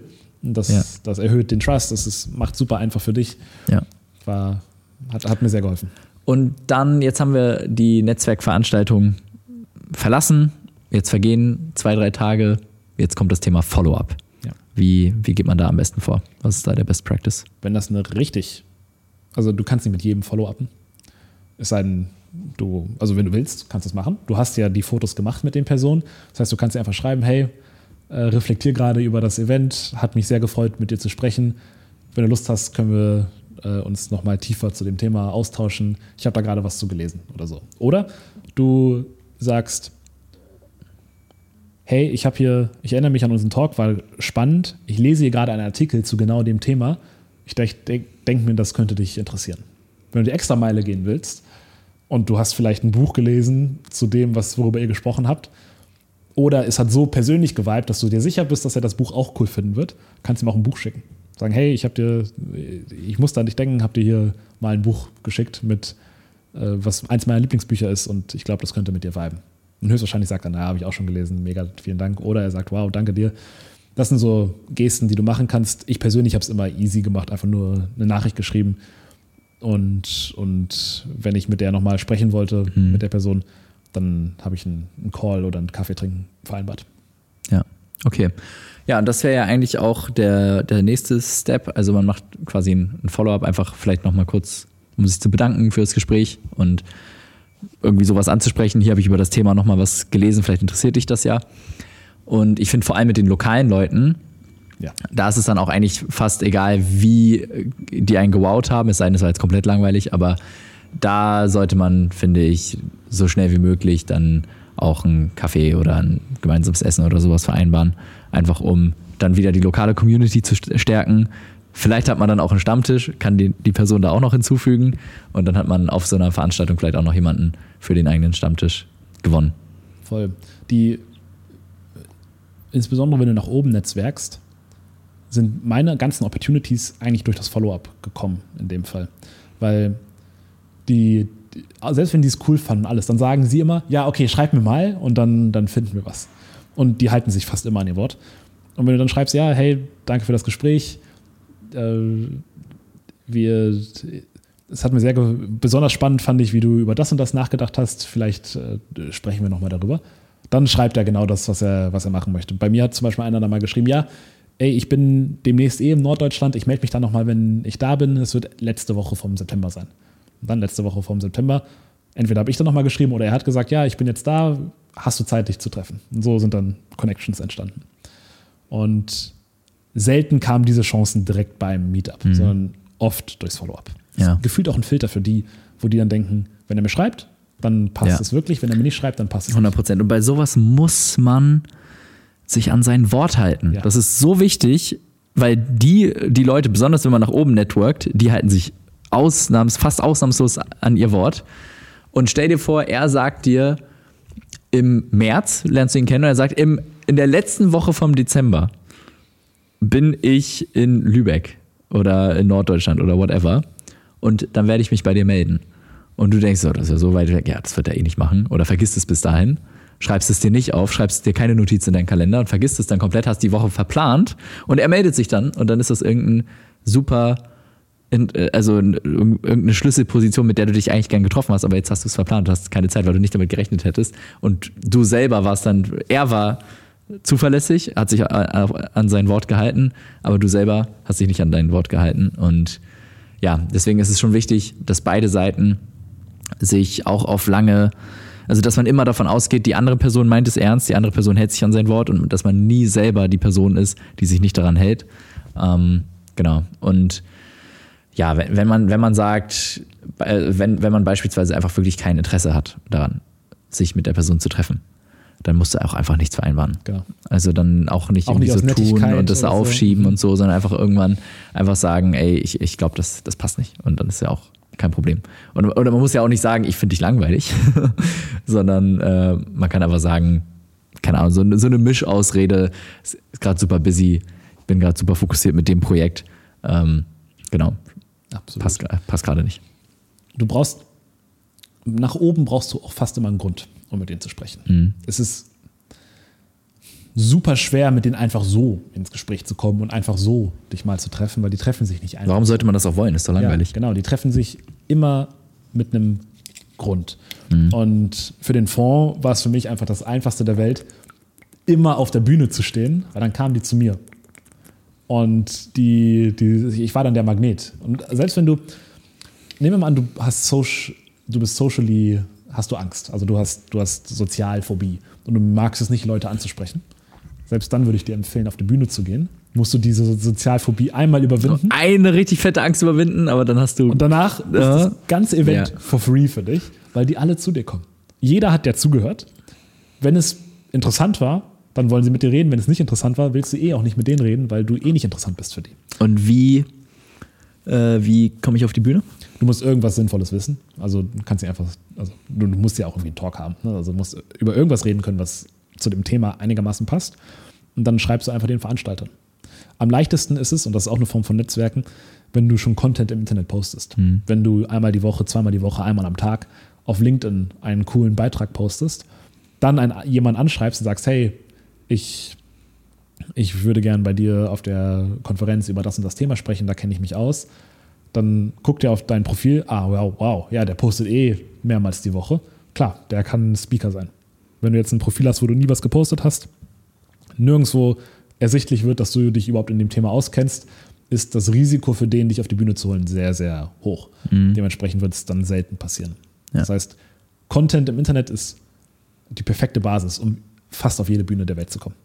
Also so war es bei mir zumindest. Ich habe dann gesagt, hey, hier, ich habe eigentlich immer nur gefragt und ich habe LinkedIn Pro. Das heißt, ich sehe, wenn die Leute auf meiner Seite sind, es sei denn, die haben es ausgeschaltet, das haben viele aber nicht. dann sehe ich immer, ah, er hat meine Nachricht gelesen, dann er hat dein Profil ausgecheckt und dann kam die Antwort. Und wenn dann halt viel von dem Thema steht und er sieht, ah, das ist interessant, was da steht, der war vielleicht schon mal auf der Bühne, hat darüber gepostet, so, dann, dann passt das. Cool. Hammer. Ein, Networking über LinkedIn, was sagst du dazu? ja, als geht. Aber auch da ist das beste Content zu posten. Die Leute kommen dann zu dir, du wirst der Magnet. Ich möchte eigentlich, dass du auch als Zuhörer der Magnet wirst. Da musst du gar nichts machen, die Leute kommen zu dir. Du sollst spannend sein, du sollst der sein, der auf der Bühne steht, du sollst die sein, die Content postet. Das, dann passiert alles von alleine. Ja. Und das kann man proaktiv machen. Du kannst proaktiv Content posten. Und selbst wenn du dir jetzt sagst, ja, ich habe aber nichts, worüber ich posten soll, es gibt immer irgendwas. Du, du, du versuchst gerade einen Job zu kündigen, um, na gut, wenn du einen Job kündigen möchtest und das postest du auf LinkedIn, das ist vielleicht schwierig. Erst wenn du ihn gekündigt hast und dann, das kannst du machen, aber wenn du sagst, ich will meinen Job kündigen und dann Das ist das du Ding das? mit LinkedIn. Es Ja. ist, ah, es ist schon eine sehr geschönte Welt immer. Oder beziehungsweise die Leute haben sehr viel Angst, irgendwas zu schreiben und es ist sehr zensiert, weil immer der, die Karriere dran hängt. Auch, genau, auch zu Recht, weil die meisten Leute sind ja in einem professionellen Beruf Ja. und da kannst du nicht einfach irgendwas posten. Ich poste, was ich denke. Voll, ja, ne, Also Ich bin unemployable meinetwegen, aber ich will auch nirgendwo arbeiten. Deswegen ist das kein Problem. Mm, Und tatsächlich, wenn du irgendwo arbeitest, kannst du trotzdem Content posten. Du kannst spannende Sachen von deiner Arbeit erzählen. Irgendwann wirst du so wertvoll für die Firma, weil die Firma Aufmerksamkeit durch dich bekommt, dass du super viele Chancen hast, dich zu promoten, äh, dich, dich in der Firma voranzubringen. Du kannst, es gibt doch bei Snox den einen Typen, den Marketingchef von Snox. Der hat seine eigene Personal Brand aufgebaut, indem er über seine Erfahrungen bei Snox geredet hat. Und dann hat er jetzt irgendwann gekündigt und hat sein eigenes Ding gemacht. Aber sein eigenes Ding wird richtig befeuert, weil er tausende Follower hat und die ihm folgen und die, die Sachen angucken, die er sagt. Und das hat, das hat wahnsinnige Vorteile, wenn, du, wenn du Content postest. Ansonsten, wenn du schon mal auf einer Bühne warst, dann hilft das auch. Hey, ich habe auf der Bühne gesprochen über das gleiche Thema, lass uns, äh, hätte die Lust, mich auch auf die Bühne zu holen. Und voll oft gibt es dann einen Call, wo eh nochmal geguckt wird, worüber möchtest du sprechen. Und da kannst du überzeugen, wenn du es. Ja, wo die auch einfach mal einen ersten Eindruck von dir abchecken. Wofür LinkedIn richtig geil ist, ist, wenn du nach oben netwer netzwerken möchtest, kann es auch sehr sinnvoll sein, jemanden zu bezahlen und ihn dann von dir zu überzeugen. Zum Beispiel beim Fonds brauchte ich, ich brauchte einen Mentor, ich brauchte jemanden, der mir hilft, Sachen zu verstehen und manche Intros zu machen. Und ich habe dann jemanden gefunden auf LinkedIn, der super viel postet zu, da, dazu, wie er Fondsmanager berät und so ein Kram und wie er selber Fonds geleitet hat und so. Und da habe ich ihn angeschrieben und meinte, hey, ich habe hier eine ganz konkrete Frage. Bietest du auch Beratungsstunden an? Und der hatte irgendwie einen, Tag, einen Stundensatz von 300 Euro oder so. Und hab, dann habe ich zwei Stunden bei ihm, nee, eine Stunde bei ihm gebucht. Habe das, hab das äh, privat bezahlt. Und dann lief das sehr, sehr gut. Dann habe ich direkt im Anschluss noch eine zweite bei ihm gebucht, gesagt, hey, das hat mir richtig gut gefallen, hat mir voll gut geholfen. Kann ich noch eine zweite buchen bei dir? Er meint, ja, super gerne, weil das ist ja, das macht er ja. Und dann die zweite habe ich von unserer Firma bezahlt, weil dann, als er mir die Rechnung geschickt hat, meinte ich, ja, top, danke dir, Überweisung geht gleich, ich habe es an meine Sekretärin weitergeleitet, Überweisung geht gleich raus. Damit habe ich bei ihm gezeigt, okay, erstens, der Typ, der gerade bei mir die Beratung gebucht hat, hat eine Sekretärin. Zweitens, die Überweisung geht direkt raus, obwohl ich ein Zahlungsziel von 14 Tagen habe. Unsere Sekretärin hat das dann auch direkt überwiesen. Oder habe ich es selber überwiesen? Ich weiß nicht. Ich habe die Rechnung an sie geschickt, aber ich glaube, ich habe es vielleicht auch selber überwiesen. I don't know. Mm, Auf jeden Fall wollte ich, dass, es, dass, er, dass er mich als vertrauenswürdig und, und, und, und ja, auch kompetent sieht. So, und dann nach der dritten Session meinte er ganz ehrlich, das finde ich so geil mit dir, Florian. Ähm, wir brauchen, du brauchst nicht mehr zahlen. Ich habe Bock auf eine, eine Mentorenbeziehung mit dir und lass uns das so machen. Und dann habe ich ihm dann irgendwie trotzdem gesagt, okay, äh, wenn der Fonds zustande kommt, kriegst du so und so viel Prozent von dem Gewinn von dem Fonds. Habe ich, ihm, hab ich ihm so ein LOI aufgesetzt, wo ich das äh, versichert habe. Meinte er, brauchst du nicht, aber hey, ich freue mich, why not? Und so haben wir dann über Monate hinweg alle zwei Wochen telefoniert und es war super wertvoll. Ich habe, er hat mir geholfen, ich habe ihm auch manchmal dann geholfen um, bei, bei anderen Sachen und ich habe ihm dieses Tool, von dem du erzählt hast, das mhm. habe ich ihm weiter vermittelt. Er hat mir dann nachgeschrieben, mein ganzes Team findet es richtig geil, richtig vielen Dank. Und ja, das ging aber nur, weil ich erstmal mein ernsthaftes Interesse klargemacht habe, indem ich seine Stunden gebucht habe. Mhm. Und wenn du dann aber jünger bist, ambitioniert bist und men mentierbar bist, also du hörst auf das, was er sagt, du setzt auch das um, was er dir gesagt hat. Sagst nicht nur ja, ja, ja oder streitest dich mit dem, sondern arbeitest wirklich genau an den Themen, die auch gesagt wurden. Und dann kommst du vielleicht mit anderen Themen, die auch vielleicht für ihn interessant sind. Wir haben mal überlegt, wollen wir eine persönliche Assistenz haben. Ne? Weißt du das noch? Ja, weiß ich noch. Meinte ich zu ihm, ja, ich bin gerade mit meinem Kollegen da am überlegen, ob wir eine persönliche Assistentin haben. Jetzt, wo ich über dich nachdenke, warum hast du noch keine? Und dann meinte er, oh ja, erwischt. Eigentlich brauche ich auch einen, aber ja. ich, ich erwische mich immer, wie ich das nicht mache. Und dann haben wir darüber geredet und haben immer mehr Gemeinsamkeiten gefunden, wo wir auch auf Augenhöhe geredet haben. Und so habe ich mich ein bisschen von unter ihm ein bisschen hochgearbeitet. Mhm. Ich bin immer noch weit unter ihm, aber es, es wurde immer mehr auf Augenhöhe, immer partnerschaftlicher und es wurde von einer Einbahnstraße zu einer nicht ganz. Das, das finde ich sehr krass, weil du hast ihn am Anfang gebucht. Mhm. Und wie hättest du sonst mit dem ins Gespräch kommen können, wenn du ihn nicht gebucht hättest?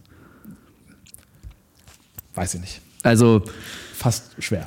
Und da, und da hast du eine Garantie, weil ja, genau. ich, ich weiß nicht, ob es jetzt ein klares Angebot von ihm war, aber du hast es ihm zumindest angeboten und dann ist es ein professioneller Deal und dann, ähm, ne, das ist eine Stunde, kann er sich entscheiden, macht er ja oder nein und wenn die Stunde vorbei ist, dann ist es auch erstmal vorbei.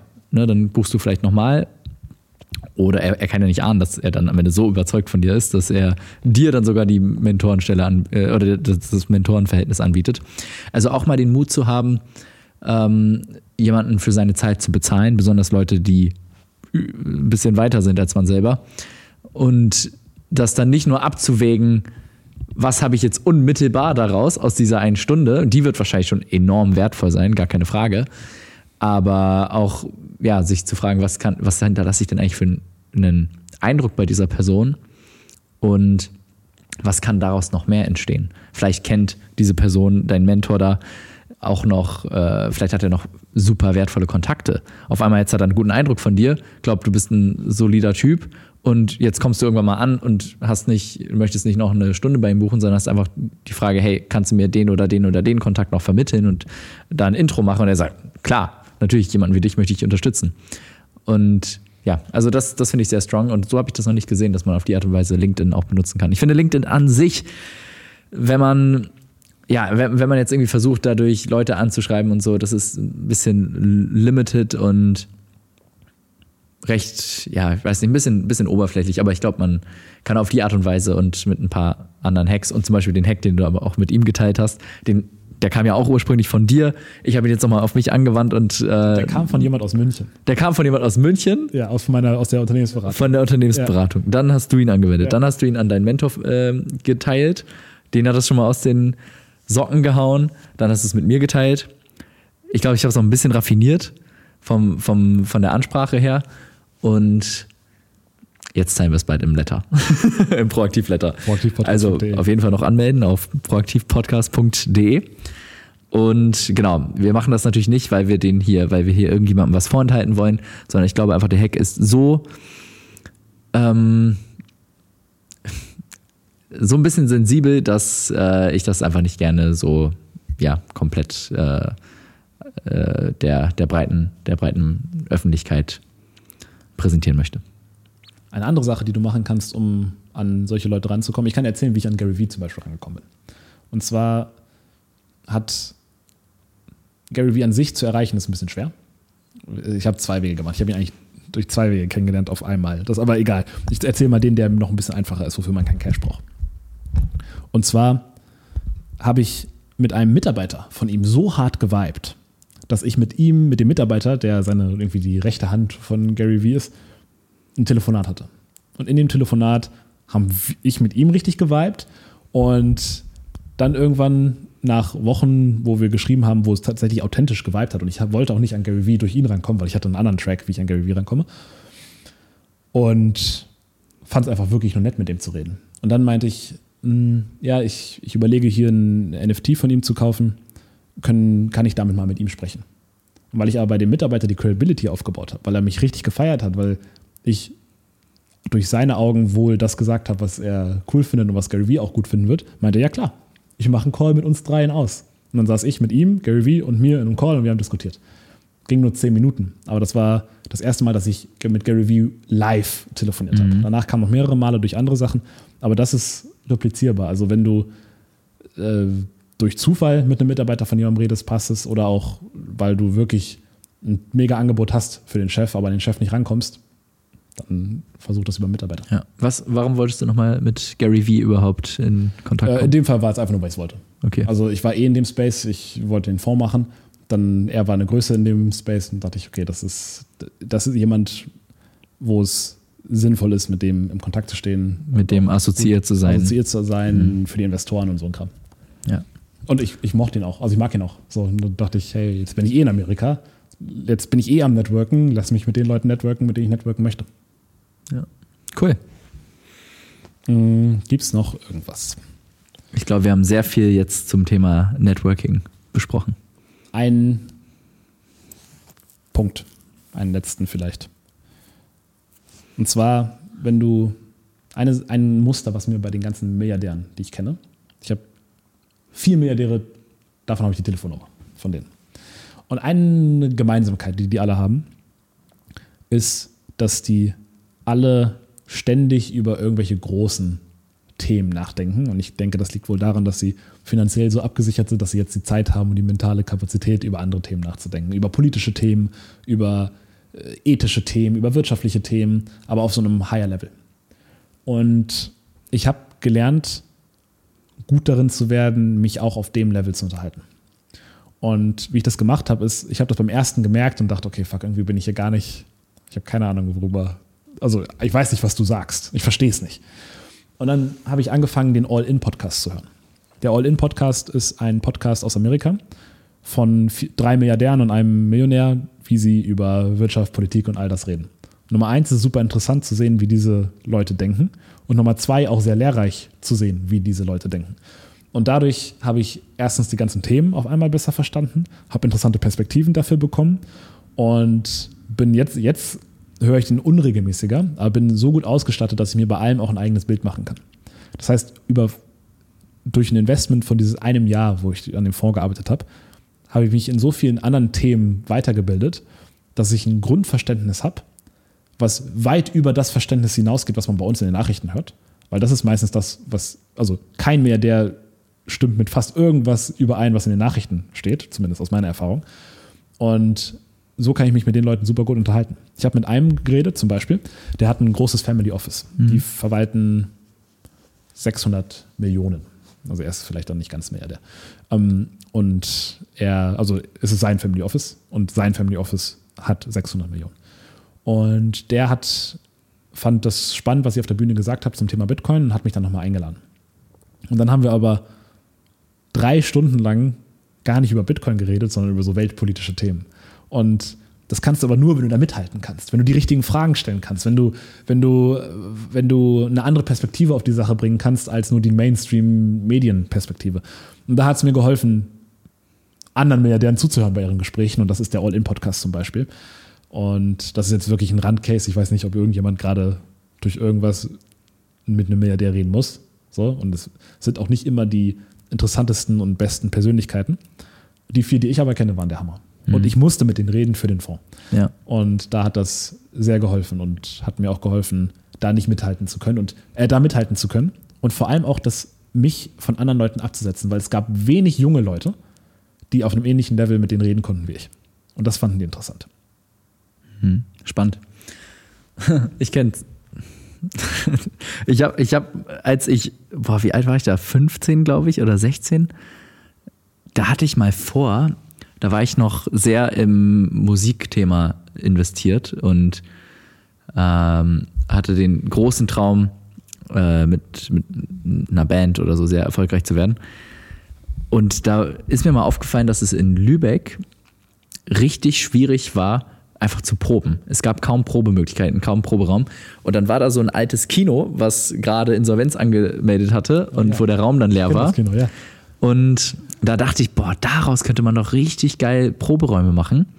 Und dann dachte ich mir, ja, ich, ich baue jetzt hier so einen, so einen großen Proberaumkomplex äh, auf und vermiete das an lokale Bands und kann dann selber da auch üben. Und dann brauchte ich aber ein bisschen Geld dafür. Und der Vater von äh, einem Mitschüler von mir, der war Milliardär und oder ist, ist Milliardär. Und genau, den habe ich dann, dann habe ich meinen Mi- Mitschüler dann gefragt, ob ich mal einen Termin mit seinem Vater machen kann. Und der meinte, ja klar. Und dann bin ich, ich weiß noch, die, die haben so ein bisschen außerhalb ge gewohnt, da musste ich mit, einer, äh, mit dem Fahrrad eine halbe Stunde hinfahren. Und es hat richtig hart geregnet, es war irgendwie abends, dann bin ich da hingefahren, dann saß ich da in diesem riesigen Office von diesem Milliardär. Und hab den, also der war super freundlich zu mir, super höflich, hat, äh, äh, ja, hat, ich habe mich sehr wohl gefühlt da und so. Und dann habe ich ihm mein Konzept vorgestellt und gefragt, ob er da rein investieren wollte. Und er fand die Idee so bescheuert. er meinte, nee, auf gar keinen Fall. Und nee, was ist denn mein Vorteil davon? Nee, das äh, sehe ich gar nicht. Und irgendwie, er, er hat sich sogar ein bisschen angegriffen gefühlt. Ich glaube, ich habe es mit Sicherheit auch mit 16 damals nicht sehr geschickt formuliert und ähm, war auf jeden Fall dann kein großer Erfolg. Er meinte, Junge, geh zur Schule, mach dein Abitur fertig, äh, du bist zu jung, um Unternehmer zu sein. Hat er auch auf jeden Fall, denke ich, grundsätzlich war das auch ein sinnvoller Rat von ihm. Ähm, und ich habe auch nicht ernsthaft erwartet, dass, dass das was wird, beziehungsweise wenn es was geworden wäre, hätte ich ein Problem gehabt, weil dann hätte ich auf einmal mit 15 dieses krasse Projekt äh, umsetzen müssen. Also ich bin sehr froh, dass es so ausgegangen ist. Aber ähm, ich muss sagen, er, ich habe nochmal zu einer anderen Gelegenheit mal mit ihm telefoniert und da würde ich dir zustimmen, das ist jetzt nicht jemand, mit dem, von dem ich unbedingt die, äh, die Konversation immer wieder suchen würde, weil es ist einfach nicht schön. Ist einfach nicht schön, sich mit dem äh, zu unterhalten. Aber auf der anderen Seite habe ich auch einen Milliardär kennengelernt und das war äh, in den USA bei der Vicon. Ähm, ich glaube, von dem habe ich auch schon mal erzählt. Und der, genau, der wurde in England, hat, und der hat total, auf eine total tolle Art und Weise sein, äh, sein Vermögen aufgebaut, hat äh, als äh, erstmal in total jungen Jahren sich in seinem Unternehmen, wo er gearbeitet hat, hochgearbeitet bis zur Management-Ebene, von dort die Firma rausgekauft, äuß- äh, von außen Investoren überzeugt, ihn dabei zu finanzieren und hat dann die Firma rausgekauft und dann von Jahr zu Jahr immer mehr Anteile ähm, übernommen und genau die Firma dann verkauft und genau dann, was hat er noch gemacht? Dann hat er, hatte er schon mal mehr als 100 Millionen oder aus diesen 100 Millionen hat er dann eine Milliarde gemacht, indem er Land gekauft hat, landwirtschaftliches Land und das über sehr, über Jahrzehnte hinweg sich dann natürlich irgendwann zu Bauland entwickelt und wer ein bisschen Ahnung von äh, den Preisen hat in dem Bereich, weiß, dass der Unterschied zwischen Bauland, äh, zwischen landwirtschaftlichem Land und Bauland Faktor 30 sein kann. Das heißt, du kannst, also das ist Wahnsinn, was, was das für Wertsteigerungen sind, wenn, wenn man da geschickt entsprechend in solche Standorte investiert. Vielleicht hilfst du auch den Bürgermeister zu kennen. Genau, da hilft es, denke ich, definitiv den Bürgermeister zu kennen. Nicht unbedingt nur, um ihn zu beeinflussen. Ich, ich glaube, das, Nee, da, da, also das sollte man weniger machen, aber um seine Pläne zu kennen. Genau. Um zu wissen, in welche, welche Richtung soll sich die Stadt entwickeln. Und dann kannst du natürlich, dann weißt du, okay, ja, das, das hat die Stadt vor, cool, dann kaufe ich da das und das und das und das und das an Land. Es gibt in Deutschland ähm, ein Gesetz, was äh, Bauern davor schützt, dass sie von, vor, von solchen Investoren da aufgekauft werden und das irgendwie die Preise in die Höhe st- steigen lässt. Aber anscheinend war das in England damals zumindest nicht der Fall. Der ist jetzt auch mittlerweile 70, glaube ich. Ja. Und genau, fand ich auf jeden Fall auch interessant. Und der hat sich so viel Zeit für mich genommen. Wir haben drei Stunden lang telefoniert und boah, also richtig, richtig toller Typ. Hat mir ganz viele tolle Tipps gegeben, hat mir auch dann am Ende sehr zugehört und hat, äh, fand das auch sehr beeindruckend, was wir schon aufgebaut haben in, in jungen Jahren, obwohl das, was er gemacht hat, nochmal viel, also absurd viel krasser war. Aber ähm, ja, das, das war richtig toll. Mit dem würde ich eigentlich sehr, sehr gerne jederzeit immer wieder telefonieren, aber ich habe das Gefühl, ich brauche wirklich einen Grund. Du brauchst einen Grund, ja. Genau, ich brauche wirklich einen Grund. Und da, damals gab es den, den einen Grund und ich habe das Gefühl, der, der Folgegrund, der ist jetzt noch nicht wirklich eingetreten. Aber ja, vielleicht in einem Jahr. Mal Was ein. Grund sein kann, ist, wenn du mal wirklich in der Nähe bist. Sagen, hey, ich bin gerade Ja. in der Nähe, let's grab a coffee. Ja, stimmt. das, das geht immer. Wenn, wenn man eh in der Nähe ist und sich gut unterhalten hat, er dir schon drei Stunden geschenkt hat, das heißt, du, er findet dich auch gut, dann könnte das passen. Ja. Und man kriegt viel Zeit von denen, wenn man sie überzeugt. Und du, du musst einmal überzeugen am Anfang und, und irgendwie, du buchst vielleicht eine Stunde bei ihm, du schickst ihm einen drei Seiten Businessplan, wo du sagst, hey, hier, das habe ich ausgearbeitet, basierend auf deinen Vortrag und kann ich dazu noch ein paar Detailfragen stellen, so wie der eine es bei mir gemacht hast. Oder irgendwas anderes, aber wenn, wenn du den Fuß in der Tür hast und dann überzeugst, ist super.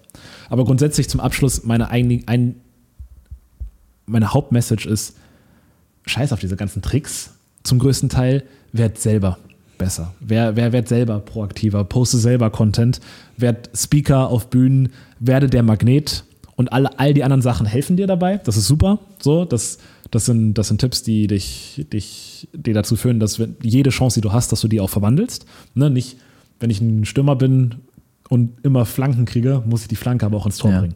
Und das, was sie heute gesagt haben, bringt dir die Flanke ins Tor, aber die ganzen Flanken kriegst du, wenn du, wenn du selber Sachen machst, die cool sind. Genau. Und also wie, wie du sagst, man muss selber besser werden und interessant sein und gleichzeitig auch die Message irgendwie transportieren. Ja. Also man muss auch, und das ist vielleicht der eine Hack, Ja. den man mitnehmen kann, auf Bühnen gehen, in irgendwelche, zum Beispiel was ich bei den, den Hackers gemacht habe, bei, den, bei der AMC Hackers Community. Ich habe eine Zeit lang Calls moderiert, einfach for free. Und hab, dadurch haben mich einfach super viele Leute schon kennengelernt. Und ja, Content posten, jegliche Form von Content. Und ja, man muss, man muss sich zeigen. Dadurch zeigt man, was man kann, was man vielleicht für, eine, für, ein, für ein Urteilsvermögen hat und baut dadurch Vertrauen auf. Ja, das ist vielleicht der, der eine Hack, den man auf jeden Fall mitnehmen sollte. Ich habe gerade letzten Punkt gesagt, eine, eine Beobachtung von mir. Weißt du, was mir richtig hilft beim Networken? Meine. Hautfarbe. Ja, Unnormal doll. Also ich, du weißt ja eh meine Meinung zu Rassismus, ne? In der Selbstbewusstseinsfolge, I don't know, 97, nee, 95, I don't know, irgend- eine dieser Folgen, da erkläre ich das auch am Ende. Aber es ist so crazy, wie hilfreich meine Hautfarbe ist, weil dadurch erkennen mich die Leute so schnell, so viel leichter wieder. Wenn ich auf LinkedIn poste und ich dann auf einem Event bin, erkennen sie mich viel leichter wieder, als wenn ich weiß wer. Wenn ich auf einem Event auf der Bühne stehe, selbst wenn sie mich verlieren, in, nachdem ich auf der Bühne war, auch am Ende des Events, auch am zweiten Tag wissen die noch, ah, der auf der Bühne. Ich war vor einer Woche in einem Restaurant essen, wo ich das letzte Mal vor einem Jahr war. Da hatte ich noch nicht mal ein Bad. Und da war ich auch nur zum Mittagessen. Und dann ko- komme ich jetzt vor einer Woche da rein und die meint, ja, hey, du warst doch schon mal da, voll schön dich wiederzusehen, cool, dass du wieder zu uns gefunden hast. Es war ein Jahr her und ich war nur einmal da davor. Und wenn du Gutes im Schilde führst, wenn du gute Sachen machst, dann ist es super, wenn man ein bisschen heraussticht. Und da hilft mir meine Hautfarbe sehr, sehr doll. Und das muss natürlich nicht die Hautfarbe sein, das können auch äh, irgendwelche Accessoires sein. Ja, Oder äh, Kleidungsstücke. ein Typ hat so eine Brille mal falsch rum getragen, weißt du Aha. noch? Aber das sieht auch wieder ein bisschen Ja, okay, das ist jetzt natürlich auch ein bisschen bescheuert. Es gibt auch einen, der so einen riesigen, riesigen Plüschhut, so einen schwarzen, riesigen Plüschhut immer auf Veranstaltungen getragen hat. Und das, das ist natürlich super auffällig. Das kann man dann vielleicht nicht mehr so super ernst nehmen, wenn man sich dann über äh, irgendwelche weltpolitischen Themen dem unterhält. Aber ähm, genau, man kann zum Beispiel irgendeinen, einfach einen besonders herausstehend guten Kleidungsstil haben. Und es können aber auch Gesten sein. Zum Beispiel, wenn du dich vorstellst, wenn du Hallo und Tschüss sagst, schaust du dabei der Person in die Augen und lächelst du dabei und oder guckst du irgendwie so ein bisschen verstohlen äh, in die Gegend oder so. Nimmst du dir wirklich die Zeit, die Leute einmal kurz zu wertschätzen. Und ich glaube, Wertschätzung ist das, was vor allem auch wirklich heraussticht. Und also ich meine sogar, wo, wo war das denn neulich? irgendwo war ich auch das letzte Mal vor anderthalb Jahren oder so. Und die Frau, die da an der, an der Theke oder so gearbeitet hat, die meinte, ja, du, du, du bist doch öfter hier. Und ich so, also sehr lange nicht. Und so oft war ich es jetzt auch nicht. Aber an das Lächeln erinnere ich mich. Ein Ja. Lächeln vergesse ich Ja. nie. Und das war natürlich ein richtig schönes Kompliment einfach von ihr. Und gleichzeitig hat mir es auch nochmal gezeigt, ja, okay, wenn man freundlich zu den Personen ist, wenn man Augenkontakt hat und ja, sich einfach eine kurze Geste der Wertschätzung ähm, über, übergibt, dann äh, hinterlässt das auch einen guten Eindruck. Top, Wertschätzung ist super. Fragen stellen, wertschätzen, Ja. ist, ist, ist auch schön. Also Menschen sind ja auch nice. ne? Das ist echt. Sollte eh natürlich kommen. Ja, auf jeden Fall. Danke Cool. fürs Zuhören. Danke, dass ihr wieder dabei wart. Vielen Dank für euer Vertrauen. Teilt die Folge gerne Meldet euch gerne beim Proaktivletter an. und lasst euer Abo da. Von Friedemann und mir geschrieben. Jawohl. Hammer. Dann bis zum nächsten Mal. Ciao.